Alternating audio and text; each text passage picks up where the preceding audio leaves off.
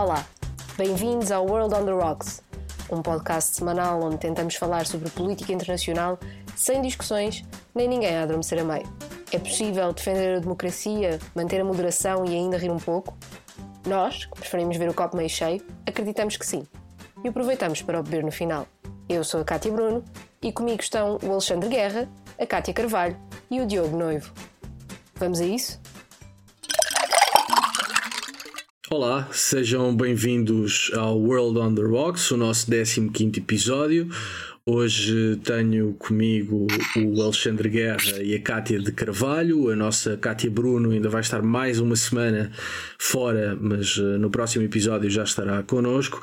Alexandre e Cátia, como é que estão? Olá. Nós estamos bem. Tudo Nós bem? bem-vindo, Diogo. O bom regresso. Exato. Obrigado, obrigado. Após uma semana de ausência. Sim. Pensei em fazer duas de Gazeta como a Cátia Bruno, mas achei que era demasiado e, portanto, cá estou para, para mais um episódio com muitíssimo gosto. E, e passamos já, proponho que passemos aos nossos uh, brindes da semana. Cátia de Carvalho, Sim. Uh, a que brindas? Olha, eu esta semana vou brindar um senhor. Ele chama-se David Diop. É um escritor uh, com nacionalidade francesa e senegalesa. Uh, ele vive atualmente em França e ele é finalista do International Booker Prize com o livro At Night All Blood is Black. O The New York Times diz esta segunda-feira, que nós estamos a gravar numa segunda-feira, que David Diop é um dos escritores que está a ajudar a França a lidar com a sua história em África. Diop nasceu em Paris, mas cresceu em Dakar e conta que os homens que lutaram, os homens senegaleses que lutaram pela França nas duas grandes guerras são esquecidos, ou seja, ele ao longo da sua vida foi procurando um, relatos e, enfim, e escritos sobre isso e não encontrava nada. E por isso ele decidiu escrever um romance sobre um soldado senegalês e sobre a sua experiência na guerra pela França. Este livro, um, que, agora está, que é finalista neste International Booker Prize, tem contribuído para preencher este vazio que existia de não haver literatura sobre isto e que uh, não documentava o contributo de países colonizados nas guerras e também para acertar contas com o passado, sobretudo o passado de França em África.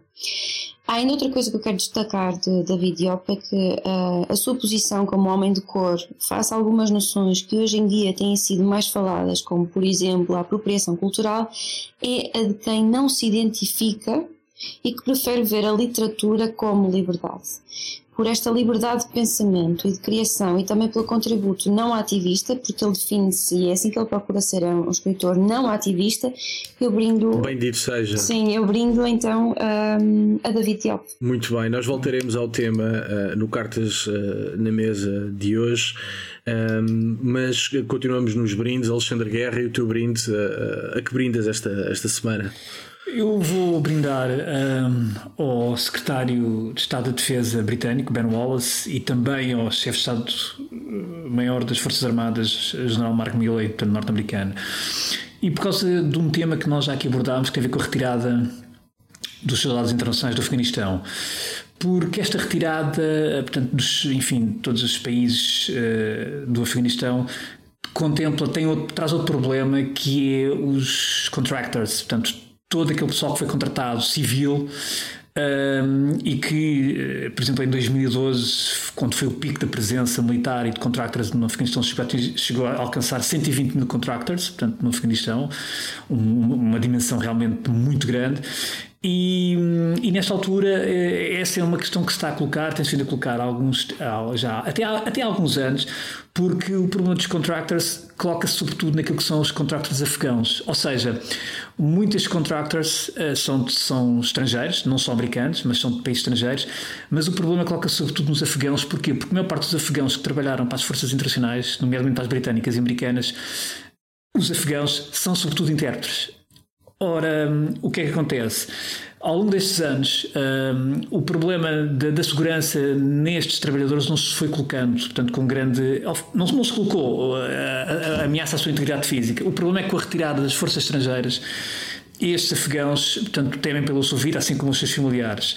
Uh, os processos de, digamos, de recolocação destes, destes trabalhadores têm sido algo complicado, apesar de haver alguns programas, de, eh, apesar de haver programas de parte de Londres e de Washington, mas a nível burocrático tem-se já de alguns anos tem-se criado muitas dificuldades para que de facto estes trabalhadores ganhem a cidadania um, inglesa ou americana.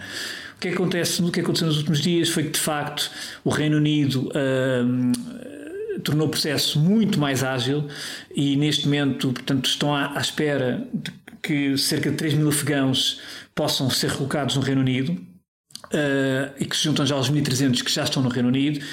E, aliás, o próprio secretário da Administração Interna eh, britânico falou numa obrigação moral, portanto, para com estes, para com estes afegãos, e o próprio chefe de Estado-Maior-General das Forças Armadas norte-americano, Mark Milley, general Mark Milley, veio também realmente admitir que uh, estes afegãos, uh, estes intérpretes, têm, têm, que foram intérpretes do, tanto das Forças Americanas, possam realmente vir a correr um risco de vida com a retirada de, portanto, dos soldados americanos. E nesse sentido, uh, os, portanto, neste momento existem 4 mil afegãos enfim, que trabalharam para as forças americanas e que uh, podem ser, portanto, podem, podem realmente se candidatar a estes, estes programas de recolocação e neste momento há uma sensibilidade já uh, por parte de Londres e de Washington para que seja, sejam ágeis na, na, articulação destes, destes processos, porque de facto estes, estes afegãos prestaram serviço às forças internacionais e neste momento correm risco de vida, obviamente. É um, é um alerta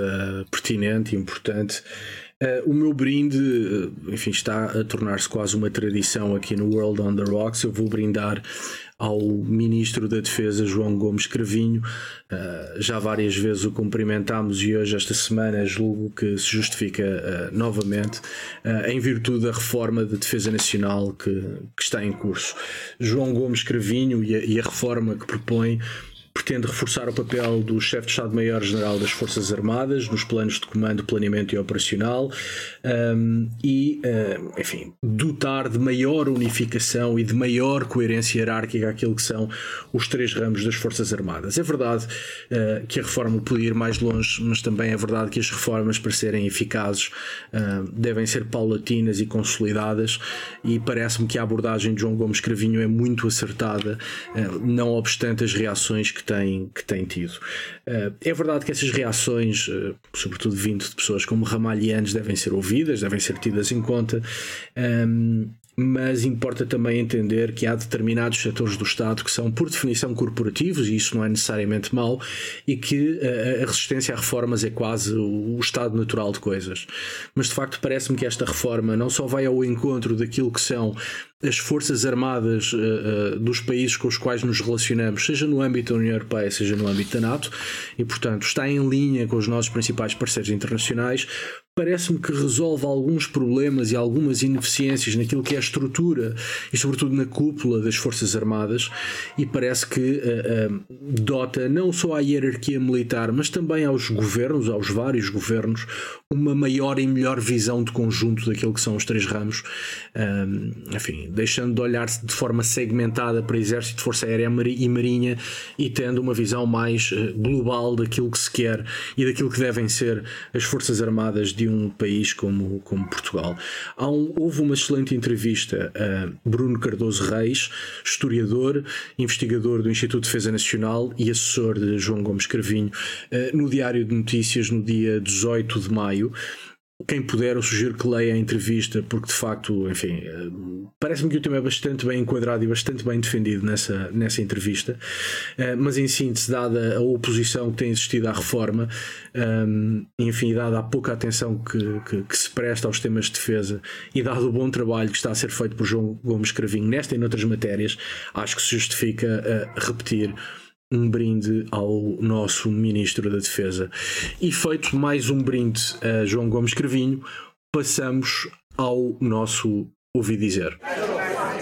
Ouvi dizer o que é que, e agora começo por ti, Alexandre Guerra, o que é que ouviste dizer esta semana? Bem, esta, esta semana, semana nos últimos dias. Eu esta semana tenho ouvido dizer, aliás, não só esta semana, mas nas semanas anteriores, Uh, tenho ouvido dizer que uh, o tema dos UFOs começa a ganhar alguma relevância em Washington.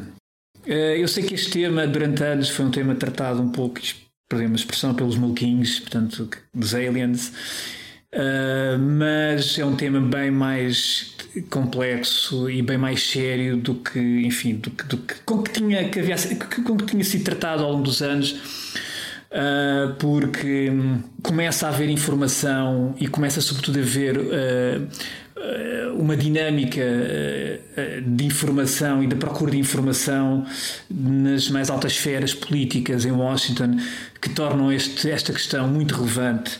E porquê? Mas desculpa, desculpa interromper, mas mais do que procura de informação, eh, parece-me, e corrijo-me se, eu, se eu estiver errado, que houve a assunção, o reconhecimento por parte, não sei se da Força Aérea, se da Certo, eu ia lá chegar, uh, exatamente, ou seja... Ok, desculpa, desculpa. Não, não, Estava a antecipar Não, desculpa. estamos aqui é um tema, é um tema que, enfim, é um tema que, que eu sei que é um tema que, que pode apaixonar muitas pessoas e que pode afastar outras, porque muitas pessoas olham para estas questões, enfim, como enfim, até com alguma crença, ou, até, ou, por, ou com, enfim, com, através de uma lupa de fé, seja o que for. Mas a questão é que o, o, o tema nos últimos, últimos tempos, nos últimos dois, três anos, ganha uma relevância política que não pode ser neste momento uh, descurada, até porque o Congresso prepara-se agora em junho. Uh, aliás, o Congresso pediu já há uns meses uh, o órgão de culpa da inteligência americana, o DNI, portanto, uh, e ao Pentágono que preparasse um relatório uh, desclassificado, precisamente sobre tudo o que tem vindo a ser apurado no âmbito destes, destes, portanto, destes fenómenos que são avistados e que, aliás, os especialistas neste momento até utilizam outra expressão que é o WAP, que é Unidentified Aerial Phenomenon.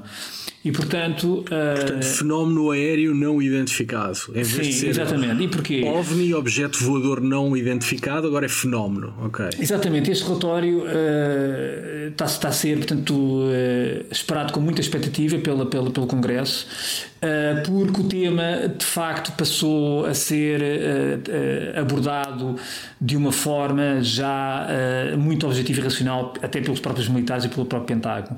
Aquilo que até era há uns anos, portanto, portanto, fruto ou um tema debatido apenas por alguns circuitos, eh, enfim, de entusiastas pela matéria.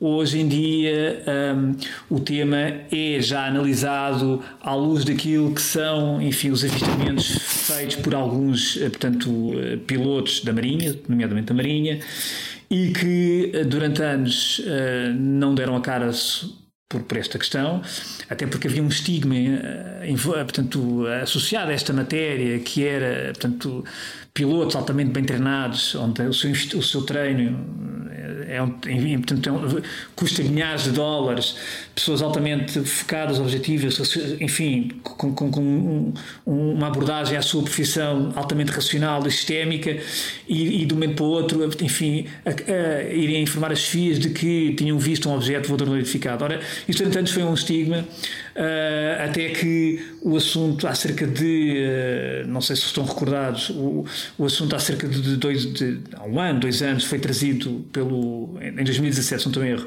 foi trazido, uh, enfim, para o mainstream pelo New York Times, onde veio falar numa, enfim, numa, numa entidade que tinha sido criada em 2007 pelo antigo senador Harry Reid e que foi uma entidade que foi criada em 2007, 2012 precisamente para tra tratar, portanto, abordar estes fenómenos. E em 2017 o New York Times publica também de cerca de, de, de, publica três vídeos portanto que não eram vídeos inéditos que já estavam já andavam a circular portanto em alguns circuitos mas o New York Times publica estes três vídeos, vídeos perfeitamente identificados, vídeos onde uh, se houve testemunhos e, portanto, se houve contacto uh, um, entre o, de, das próprias, de, dos próprios pilotos sobre aquilo que estão a ver, portanto, o seu testemunho sobre aquilo que estão a ver, e são vídeos que Uh, dois anos depois, já o ano passado, em 2020, aliás, o próprio Pentágono ele, veio também portanto, disponibilizá-los, acabando por reconhecer toda a veracidade naqueles vídeos e, portanto, e acabando por um, validar aquilo que já na altura, cerca de dois ou três anos antes, já na altura os próprios pilotos e, e, e alguma imprensa também no New York Times viam já identificar como algo que não era possível identificar exatamente que tipo de fenómenos é que estamos a, a, a ver. E agora, em, enfim, mais recentemente, agora há dias, há uma declaração bombástica do Barack Obama no The Late Late Show, onde a determinada altura perguntam sobre estas matérias, ele começa por, uh, acaba, começa por brincar um pouco, mas depois começa a falar muito, de forma muito séria e ele diz realmente claramente que neste momento existem uma série de uh, uh, portanto, situações e fenómenos identificados que de facto não se consegue, que fogem a um padrão, portanto, não tem um padrão de fácil identificação, ou seja, e que fogem a, a, a tudo aquilo que é, é, que pode ser, enfim, justificações é, plausíveis, e isso. Hum, ou seja, as declarações do Obama vêm já no seguimento daquilo que tem sido uma dinâmica que, tá, que vem já nos mídias e na própria classe política, de facto, de perceber o, o que é que, ou seja, mais sobre estas matérias. Porquê? Porque ainda agora, há cerca de duas semanas, o 60 Minutes CBS emitiu um programa sobre esta matéria. Eu depois tenho gosto de posso colocar no link do nosso, do nosso conta tweet do World on the Rocks onde há um piloto da, da, da Força Aérea que dá a cara, um piloto que agora está reformado, mas um piloto novo, que ele, ele próprio dizia, ele desde 2019 ele não via quase um único dia em que ele não via um avistamento na costa da Virgínia. E portanto estamos a falar de pessoal altamente bem treinado pessoal que uh, consegue ver um fenómeno deste e não vai analisá-lo pela, pela, pelas cores, isso é para os filmes Spielberg mas sobretudo pela questão da, da força G, da questão da, da, da enfim, da velocidade que atingem da, da, da ausência de propulsores. Portanto este tipo de análise, de facto, e, e estes, estes, estes, avistamentos e estas, estas evidências que neste momento são objetivas, ninguém contesta isso, podem supor que eventualmente em território americano estão portanto, a aparecer. Eh, eh, enfim, eh, não se sabe bem o quê, mas que, mas que pode eventualmente ser uma, uma ameaça até vinda de países portanto, países exteriores, como a Rússia, como a China, portanto, ninguém mete. Ninguém, ou seja, quando falamos neste tipo de fenómenos, não estamos a falar necessariamente de aliens. E o problema é esse. O problema é que neste momento começa a haver uma percepção clara da, da, da, da elite política americana que no seu território, corroborada de facto pela, pela, pelas, forças, pelas forças militares, mesmo pela força, pela, pela, neste momento já pelo Pentágono e pela, pela, pela própria Marinha, de que hum, existem, uh, enfim, fenómenos, existem. Uh, alguns elementos, uh, enfim, quer dizer, aeronaves que realmente, se é que podemos chamar assim, que realmente se movimentam com, com características que de facto neste momento os americanos não têm nada que se equipar a este tipo de características e de, portanto e de, de, de que, se, que, que, neste momento que se reconhecem naquilo que, é, que são as provas e que, se, e que são as evidências. E portanto isso está a gerar muitas preocupações. Portanto o tema não é apenas um tema de já não é um tema da questão dos aliens e, da, enfim, e de Roswell.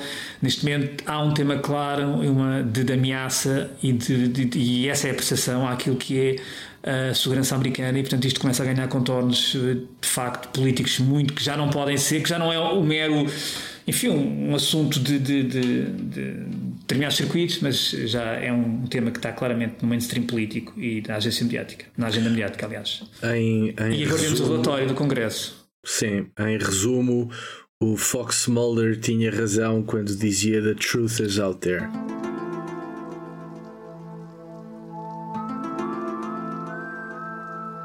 É verdade. É o que eu retenho deste, deste teu ouvi dizer. Um, Cátia de Carvalho, e tu? O que ouviste dizer esta semana? Eu, eu, depois do que o Alexandre disse, eu já não tenho vontade de dizer nada. é que já nos basta uma pandemia, quer dizer, tipo.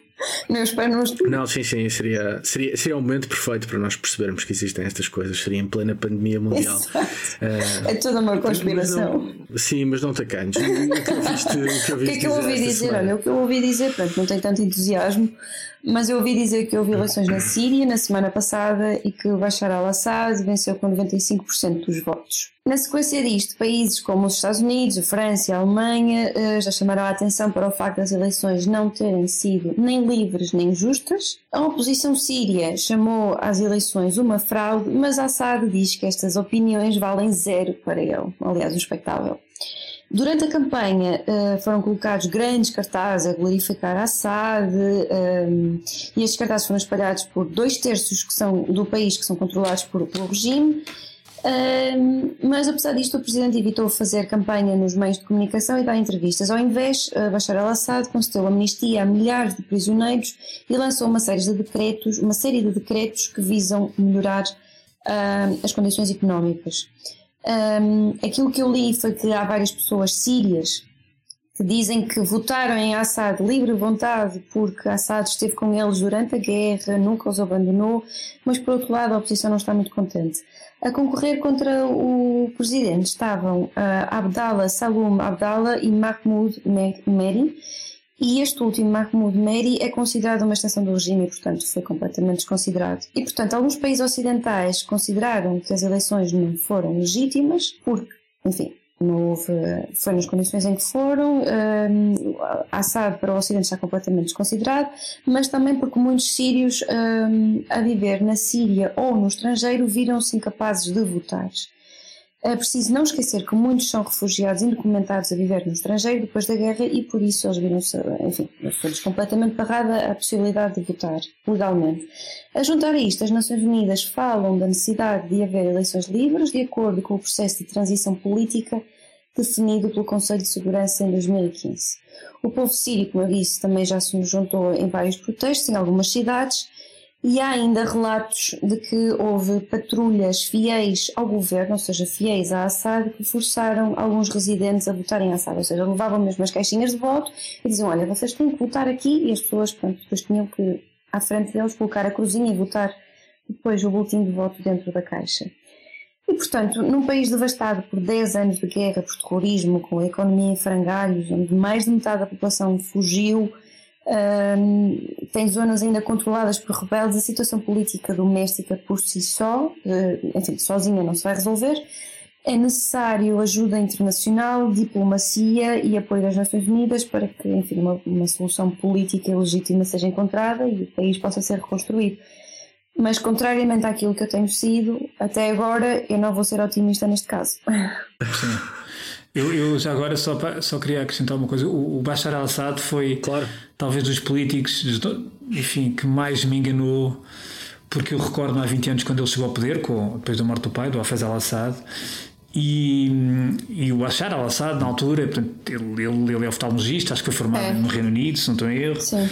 E, e na altura ele surgiu como uma esperança nova, ainda como uma esperança uh, para abrir um bocado ainda mais o regime do afeto do pai, do afeto al-Assad. E, e ele escrevia na altura, e na altura muitos, muitos meios de comunicação internacionais escreveram sobre isso, portanto podia ser uma, um, ar, um ar novo. Aliás, um bocadinho à semelhança daquilo que, que se viu na Jordânia, por exemplo. Uh, e, e eu também, quer dizer, eu fui um desses que achei que a Síria realmente podia seguir enfim, podia continuar talvez o caminho de abertura, um caminho de, de, modernização, que tinha todas as condições para isso, e de facto, bem enganado fui, eu e provavelmente milhares de sírios ou milhões de sírios e muita gente, não é? Porque de facto o Bashar, Bashar al-Assad depois seguiu um caminho que não.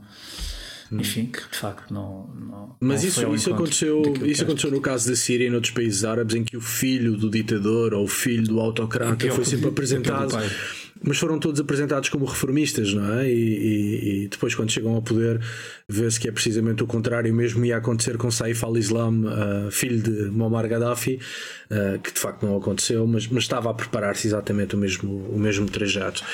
Um, mas permanecendo na realidade árabe, faço o, o meu ouvi dizer sobre uma crise migratória em Ceuta. Pelo menos foi isto que eu ouvi dizer. Contudo, a realidade dos factos conta-me uma história ligeiramente diferente.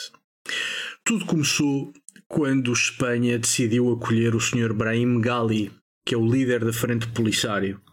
Brahim Gali estava com complicações de saúde uh, em virtude de uma infecção por Covid-19. Uh, o sujeito tem já uma idade bastante avançada e, portanto, por razões humanitárias, Espanha decidiu acolhê-lo uh, e ele recebeu tratamento num hospital de Logronho.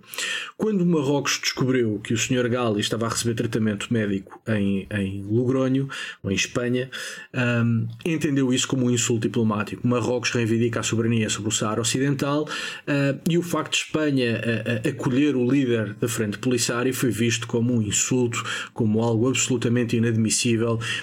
E Marrocos prometeu logo, nesse dia em que se tornou pública a informação, consequências. Bom, no mês passado, uh, 7 mil a 8 mil pessoas, adultos e crianças, uh, deram à costa de Ceuta.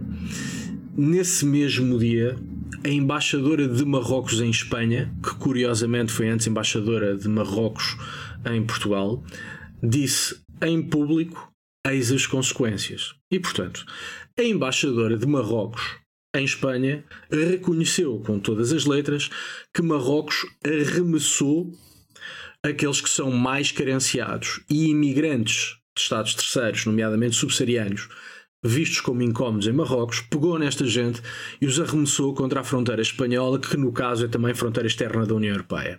Como se isso não bastasse, no dia a seguir à, à, à, enfim, à dita vaga migratória, o ministro marroquino dos Direitos Humanos e Assuntos Parlamentares uh, veio reforçar o que já tinha dito a embaixador, ou seja, que de facto um, ah, tratava-se de uma retaliação diplomática.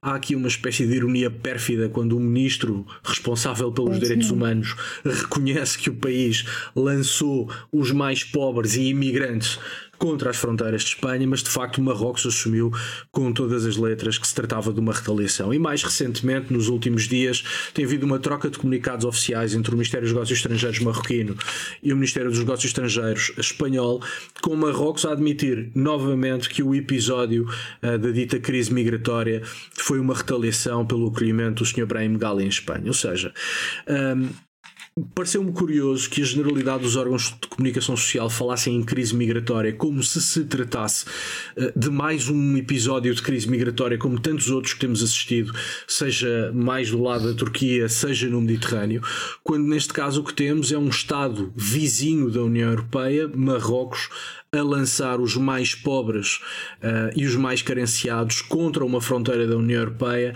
uh, por mera retaliação uh, política. Parece-me que isso faz com que o caso não seja de todo uma normal crise migratória, com a vantagem que Marrocos o reconhece e reconhece também alguns testemunhos ouvidos de crianças. Há crianças que foram identificadas em Ceuta que disseram que, que estavam na escola, foram postas num autocarro e levadas até à fronteira. Outras relataram um, que alguém lhes disse que Cristiano Ronaldo estava a julgar em Ceuta e, portanto, há uma espécie de debandada de miúdos e de jovens adolescentes uh, para tentar cruzar a fronteira para ver jogar Cristiano Ronaldo. E, portanto, uh, mesmo que Marrocos não tivesse reconhecido uh, em três momentos diferentes, por três representantes oficiais diferentes, que de facto usou pessoas para retaliação diplomática, os relatos que nós temos ouvido mostram-nos que sim. Porquê que isto aconteceu? Aconteceu por várias razões. Em primeiro lugar, porque Donald Trump, antes de sair da Casa Branca, reconheceu uh, a soberania. Não reconheceu, mas pelo menos disse que, a seu ver, Marrocos tinha soberania sobre o Saara Ocidental. Depois, Marrocos reconheceu o Estado de Israel e foi tratado de forma bastante simpática, e é tratado de forma bastante simpática por Israel. Portanto, Marrocos teve um conjunto de triunfos diplomáticos que, que, enfim, galvanizaram a política e o governo marroquino, que se sentiu especialmente forte para ensaiar uma crise, uma crise desta desta, desta natureza. A crise foi, tal como anteriores uh, crises uh, nas quais Rabat jogou a cartada diplomática, foi uma crise de curta duração, mas Marrocos essencialmente o que quis foi explicar não só à Espanha, mas ao conjunto da União Europeia, o custo do fim da cooperação marroquina. O Marrocos é essencial para a Europa em matéria de combate às migrações ilegais, em matéria de combate ao narcotráfico em matéria de combate ao terrorismo. E, portanto, Marrocos o que quis dizer ao conjunto da Europa, porque esta não foi uma crise com Espanha, foi uma crise que começa com, com Espanha, mas foi a intenção de Marrocos alertar o conjunto da União Europeia. Marrocos o que quis dizer é ou demonstrar foi o custo do fim desta cooperação e, consequentemente, os benefícios uh, desta cooperação. E, portanto, um, eh, dado o evidente ângulo diplomático, dado o evidente ângulo de retaliação, surpreendeu-me bastante que o assunto fosse tratado como uma normal crise migratória, igual a tantas outras, quando manifestamente não é. Uh, e não esquecer também, nós já falámos aqui muito da nova administração Biden. Biden colocou-se ao lado de Marrocos, porque Marrocos é essencial para os esforços de contra-terrorismo uh, de Washington, no Maghreb, e portanto a União Europeia um, uh, eh, teve aqui um alerta ou uma, uma retaliação quase chantagem de Marrocos, uh, com um apoio relativamente tímido em surdina de Washington, uh, mas portanto o que aconteceu foi muito mais do que uma crise diplomática e tem implicações gravosas que devem ser seguidas. E com isto passamos ao nosso Cartas na Mesa. Cartas na mesa, eu guardo as minhas cartas eh, para já, vou só introduzir o tema. Eh, esta semana falaremos eh, de um passo dado por França e pela Alemanha que quiseram reconhecer, enfim, pecados cometidos em África. A França reconheceu a sua inoperância, enfim, por dizê-lo de alguma forma, no Ruanda. Inoperância essa que facilitou que 800 mil Tutsis fossem alvo de um genocídio perpetrado por Hutus uh, e, pelo contrário, a Alemanha uh, quis reconhecer, ou reconheceu, melhor dizendo, as suas responsabilidades do período colonial na Namíbia. São dois reconhecimentos que acontecem, se não me falha a memória, com 24 horas de intervalo. Uh, o francês diz respeito a algo mais recente e no quadro de uma missão internacional. A Alemanha uh, uh, refere-se a um passado mais distante de contexto colonial.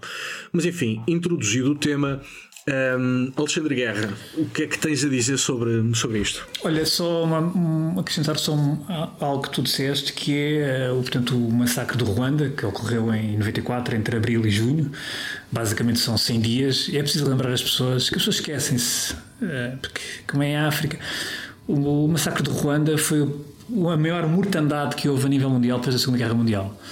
Portanto, estamos a falar de cerca de 800 mil pessoas um que milhão. foram massacradas. A um milhão. Há números que falam que as vítimas podem ter chegado a um milhão.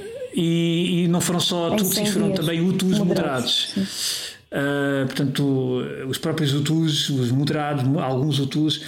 E é preciso, portanto, e, e, e, estamos a falar disso, estamos a falar de, enfim, de um. Eu conheço melhor o caso do Ruanda do que da Namíbia, até porque, como o próprio Diogo disse, estamos a falar de períodos temporais completamente diferentes, não é? de circunstâncias completamente diferentes.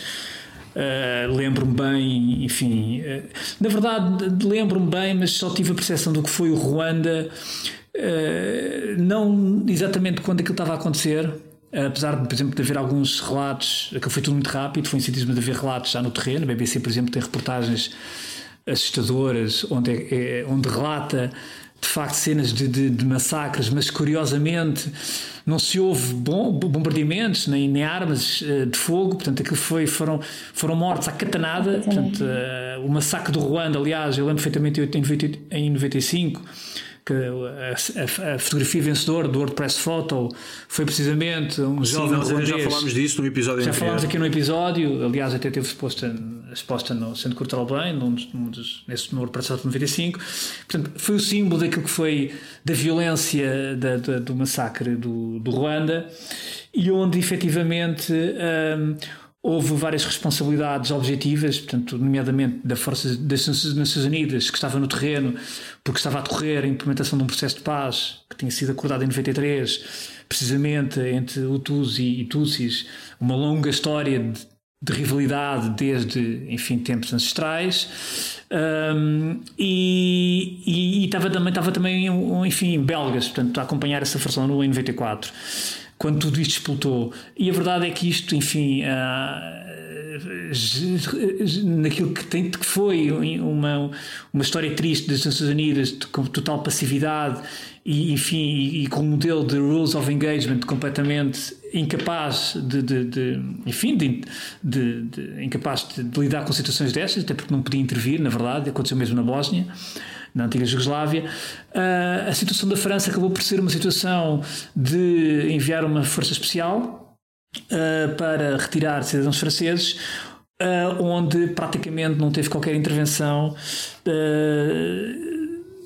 não fazendo aquilo que depois, mais tarde, se veio, enfim, a provar que acabou por, por contribuir, de certa forma, de forma indireta, eh, porque a França, eh, apesar de tudo, assume responsabilidades e, isto que a França agora, aquilo que o presidente veio, Macron veio a assumir, eh, no seguimento também do relatório que foi divulgado em março, vem realmente responsabilizar a França, uma responsabilidade esmagadora, mas não a cumplicidade, ou seja, a França não tomou as medidas, podia ter tomado medidas preventivas perante aquilo que se estava a escalar e perante aquilo que se estava a prever que podia acontecer no Ruanda. Portanto, esta é, no fundo, o que a França agora vem realmente reconhecer é essa responsabilidade uh, e, e, e, porque, no fundo, a França uh, esteve cega em relação àquilo que, foi, os, que foram os acontecimentos. Eu ia dizer que esteve antes em silêncio e não cega Eu acho que era impossível estar cega. Sim, claro. Uh... Isto esteve em silêncio por uma razão muito simples, porque França tinha interesses económicos uh, uh, no país e era próxima do governo útil. Sim, sim, sim, apoiava. Sejamos francos, a, a, a, inoperância francesa deve-se em grande medida é isso, claro. com isso. E, embora me pareça que deste lado, e agora permitam-me introduzir o lado cínico da política, uhum. que este pedido de desculpas é, é, é igualmente cínico, porque se ele é feito agora é porque França volta a ter interesses económicos no país e, e Macron entendeu que seria útil uh, esse pedido de desculpas. Aliás, o pedido de desculpas é feito ao lado do, do presidente uh, do país. Por... Em Kigali, em Kigali. Sim, ao, ao, lado de Paul Kagame, isto foi visto como, como um grande êxito diplomático do presidente uh, do Ruanda, que é um autocrata é, governa com mão tirânica uh, e, portanto, França uh, novamente alinha uh, com um Estado não democrático, oferece uma vitória diplomática a um presidente manifestamente autocrata e porventura kleptocrata também, e portanto isto que está a ser vendido como um reconhecimento de erros passados, eh, na verdade parece-me que enferma dos mesmos males, eh, com a diferença que evidentemente não, desta vez não, não morreu gente, eh, mas em boa verdade essas mortes também não são responsabilidade da França, a França é responsável de não, de não intervir, de não intervir e ter essa responsabilidade, mas enfim, o que me parece é que, e, e nós já falámos disso aqui aqui várias, muitas vezes noutros programas, é que a, a política e sobretudo a política internacional move-se por interesses e, portanto, quem vende o atual pedido de desculpas como uma, uma versão idílica da França finalmente a meter a mão na consciência, bom, uh, o que está em causa novamente é, é, é, a projeção de poder e de interesse económico de França em África, em particular no Ruanda, e o pedido de desculpas deve-se essencialmente a isso. Mas para o lado menos pesado e menos cínico da política, Cátia de Carvalho, o que é que tu. O que é que tu o que é que tens a dizer sobre isto? Ora bem, aquilo que eu tenho a dizer é que, é, primeiro, isto é uma questão mesmo muito complexa porque um, hum, quem se debate por justiça, porque quem se tem debatido por procurar justiça, a reparação, a restauração das vítimas ao longo destes anos todos, quer no caso do Ruanda, quer no caso da Alemanha, não vê com bons olhos. Um, sim. sim, sim, exatamente, desculpa não vê com bons olhos, ou pelo menos como suficiente, este reconhecimento ou o pedido de desculpas da Alemanha. Eu percebo, eu acho que a história não deve ser recontada. Hum, nós não podemos olhar para a história com os olhos e com os filtros que temos hoje em dia, mas eu acho que hum, muita coisa deve ser feita para evitar que hum, a herança cultural e uma memória coletiva continue a perpetuar certas angústias, uh, frustrações, injustiças que, têm, que, que, existiram no passado. Uh, acredito mais, sinceramente, no pedido de desculpas da Alemanha do que propriamente no reconhecimento que Macron fez no caso do Ruanda. Um, até porque no caso da Alemanha, a Alemanha compromete-se a pagar 1.1 uh, eu não sei se eu li isto em português. Exatamente, já não estava a saber se tinha lido em inglês ou em português. Portanto, que vão ser pagos ao longo acho que de 25 ou 30 anos e que vão ser um, dirigidos uh, para as vítimas, para as infraestruturas, para o serviço de saúde, educação e por aí fora. Portanto, é, além de haver um pedido de desculpas, há ação concreta uh, que vai ser feita no terreno. E, portanto, uh, isto é uma questão mesmo muito complexa. E discutível também. Sim, sim. É? Adiantando um bocadinho aquilo que eu vou falar na minha obsessão, eu li um livro há, sei lá, há uns 4 ou 5 anos uh, de um senhor que, que esteve no terreno ao, ao, longo de toda a sua carreira e que presenciou de perto estes movimentos de, de, pessoas, de povos que se sentiram injustiçados e que procuraram, procuram justiça. E uma das coisas que ele chama a atenção é que muitas vezes esta hostilidade que, que estas vítimas sentem, porque são vítimas, apesar de já terem passado gerações, por exemplo, no caso da Namíbia, já passaram mais de 100 anos e apesar de já estarmos, sei lá, na quarta geração, não faço ideia, continuam a ser vítimas porque continuam a carregar consigo um, uma herança cultural que, que, que, nunca as faz esquecer daquilo que, que, os seus antepassados viveram, por exemplo, no caso da Namíbia. Mas, mas carregam, carregam essa herança cultural ou essa herança cultural é mantida viva pelas elites locais para efeitos de mobilização política? Eu acho que é as duas coisas. Eu ia chegar aí, eu acho que é as duas coisas, porque, por exemplo, no caso da Namíbia, uh, os alemães retiraram um, um, aos povos que se revoltaram contra eles, que eram os Herero e os Nama, uh, retiraram-nos as terras todos os seus pertences e, portanto, aquelas pessoas hoje em dia, aquilo que pretendem, por exemplo, mais do que o dinheiro doado pela Alemanha, pretendem essa restituição das suas terras para, para, para, para si próprias, para, que era delas por direito. Um, e portanto, essencialmente, isto é uma questão mesmo muito complexa e, e, deve ser muito bem ponderada e nada deve ser nunca tomado, ou seja, nunca deve ser tomada nenhuma solução nem decisão de forma unilateral, deve ser tudo sendo, deve ser tudo feito um, em parceria com, com as pessoas, com esses povos, com esses países que foram vítimas, que foram colonizados, que foram enfim, explorados, porque enfim, a verdade é essa, é que eles foram explorados, escravizados, e deve ser tentado chegar a um acordo, porque senão vamos ter sempre, aí já sei o que eu ia dizer, é que senão vamos ter sempre uh, países que vão estar sempre contra o Ocidente e que muitas vezes vão, por exemplo, hum. as Nações Unidas ou assim, vão votar certas soluções que se calhar poderiam ser importantes para a defesa dos direitos humanos.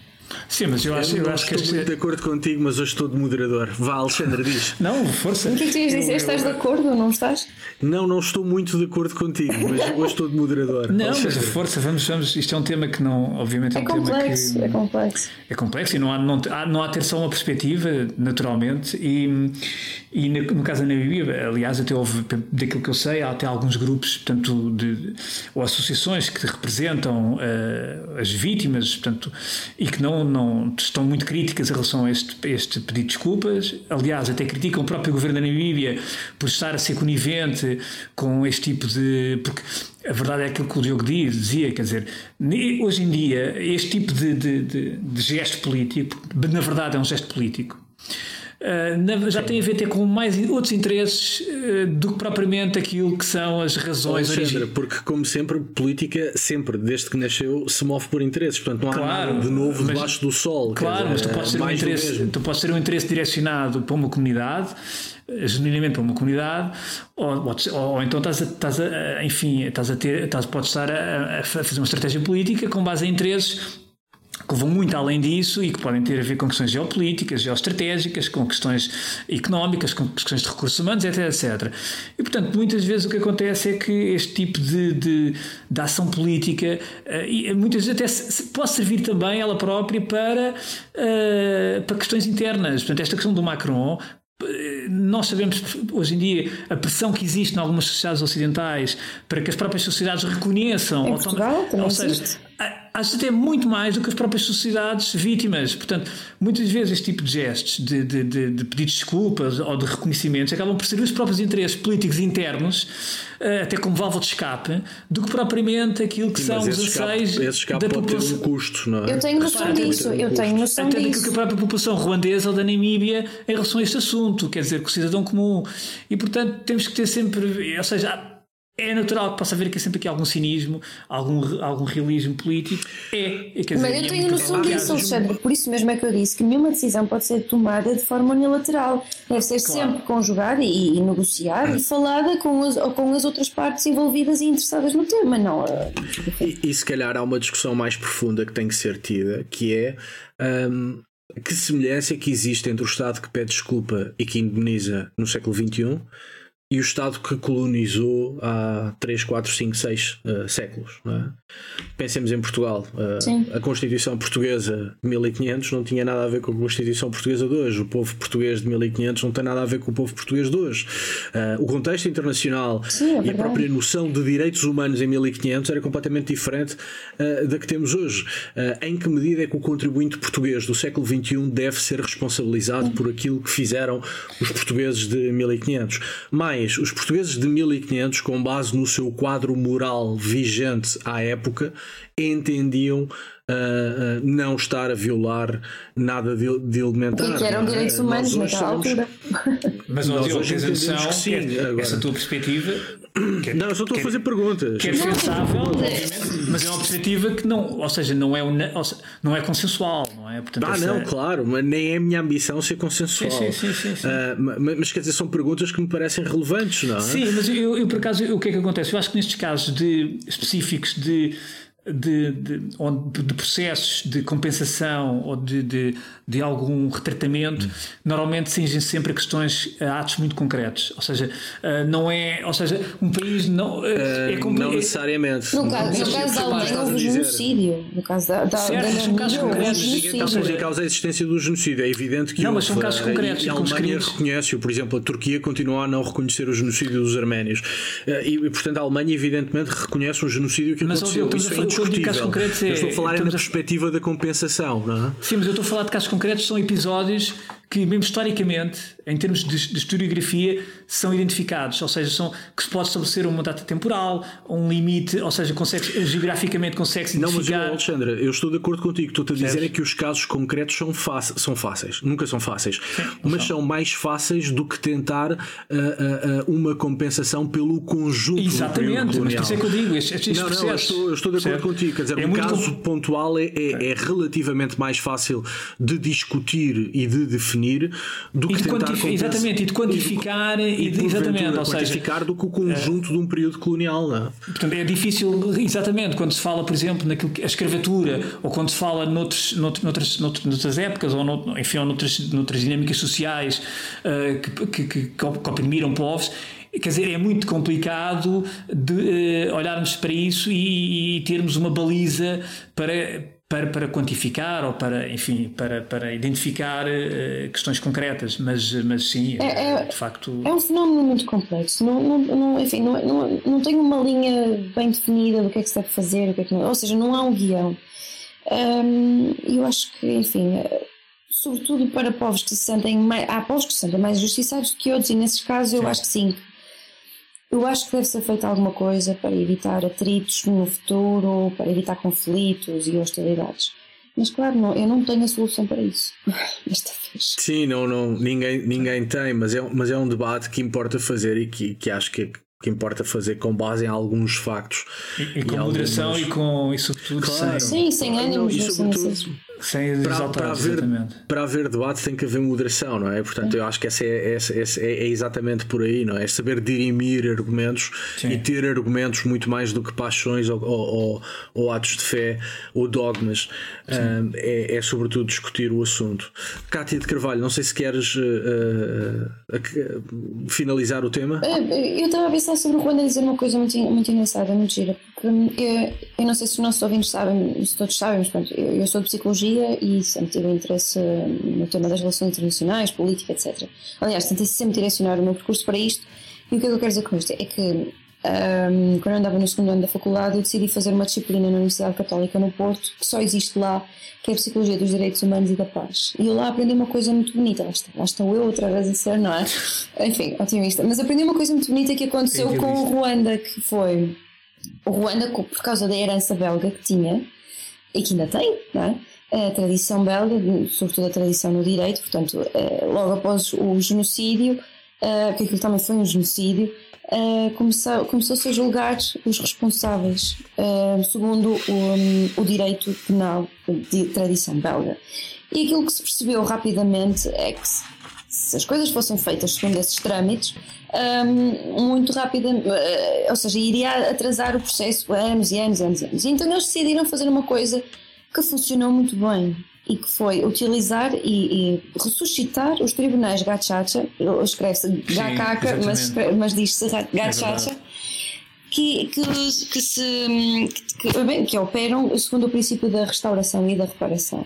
E aquilo funcionou muito bem. Claro que desses tribunais eles excluíram uh, os maiores responsáveis, ou seja, os, or os orquestradores do genocídio foram excluídos e esses foram julgados segundo o direito penal uh, punitivo. No Tribunal, exatamente. Sim, no Tribunal Penal Internacional. Sim, sim, com o direito punitivo, exatamente. Em Rússia, sim, na Tanzânia. Sim, mas, mas os tribunais Gachacha funcionaram muito bem, porquê? Porque eles, um, era a comunidade que estava presente e, uh, e, era, e o tribunal era presidido pelo aldeão, ou seja, como são sociedades coletivistas que respeitam muito o aldeão e o conhecimento do aldeão, e eles colocavam uh, lado a lado, para par, não em confronto, mas para par vítimas e agressores, ou, ou seja, os, os agressores os, uh, fizeram os crimes, e mediavam a comunicação entre eles. E desta forma as vítimas sentiram-se reparadas porque conseguiram falar e cada um colocar-se no lugar um do outro.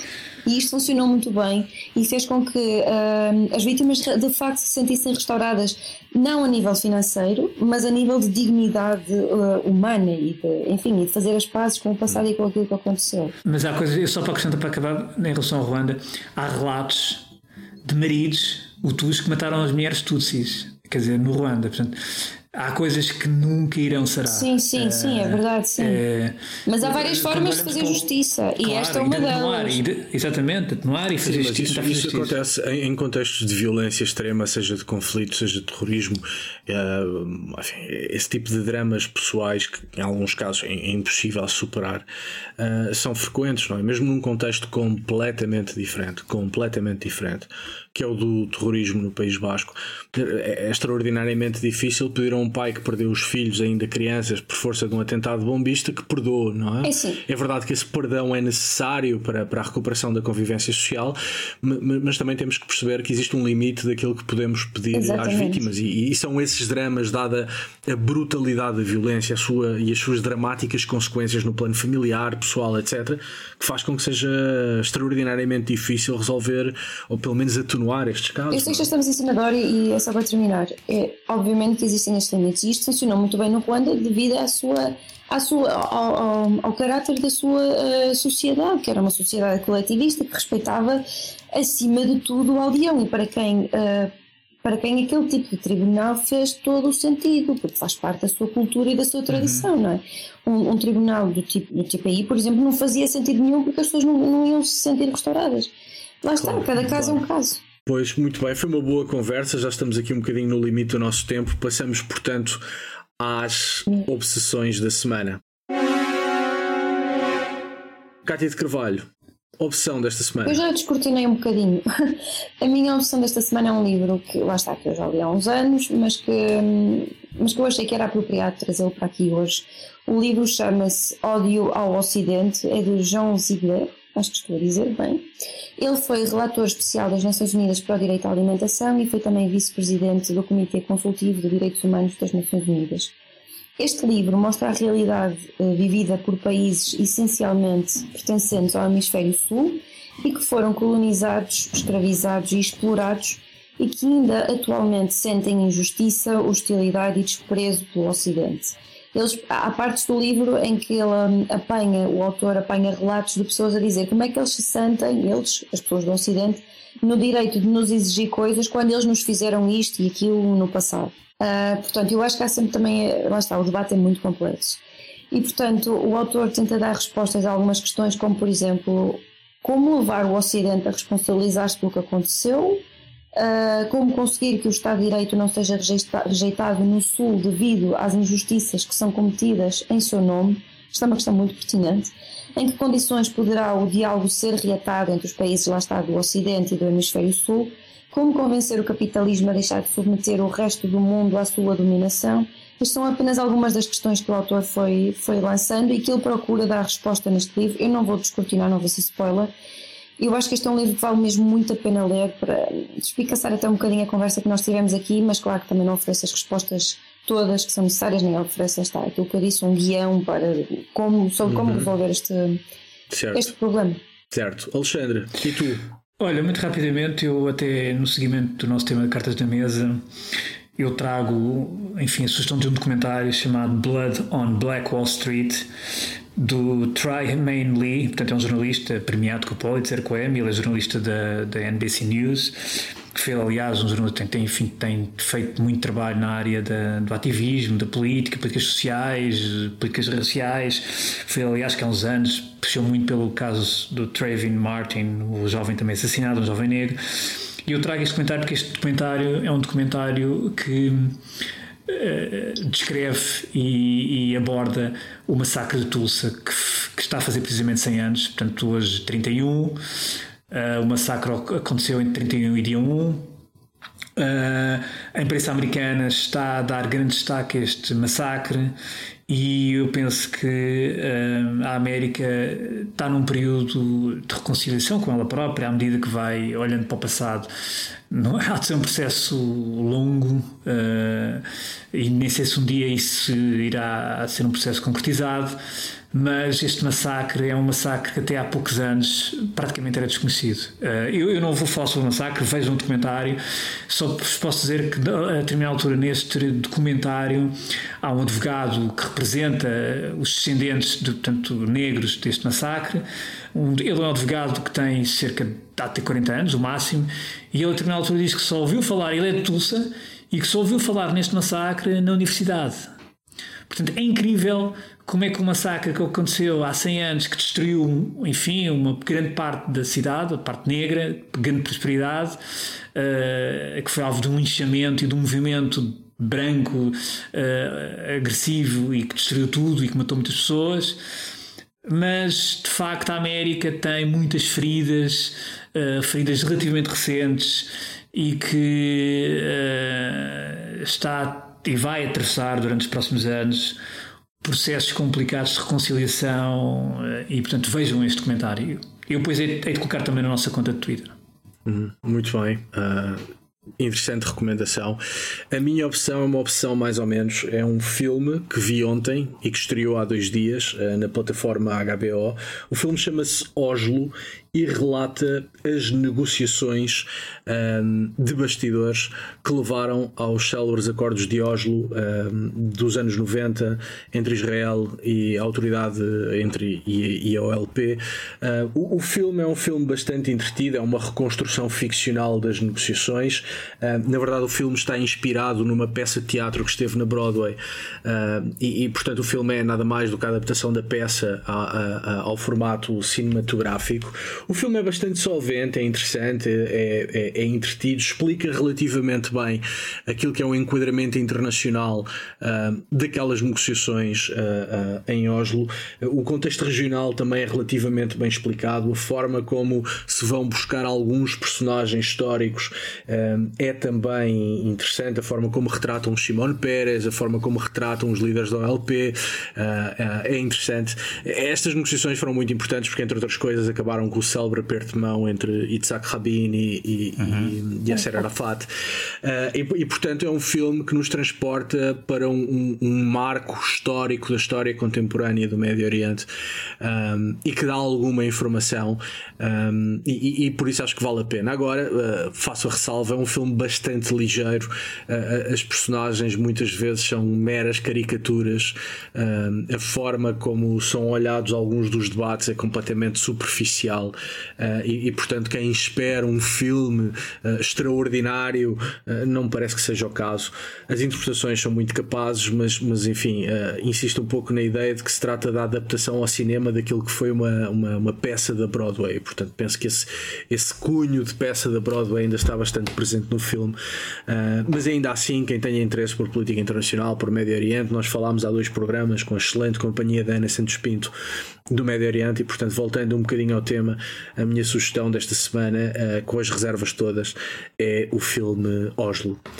E Excelente. pronto, feitas as uh, sugestões, uh, para a semana estamos juntos outra vez, já com a nossa Cátia Bruno, e portanto desejo a todos uma boa semana. Obrigada, igualmente. Boa semana. Até para a semana. Beijinhos. Adeus. Tchau.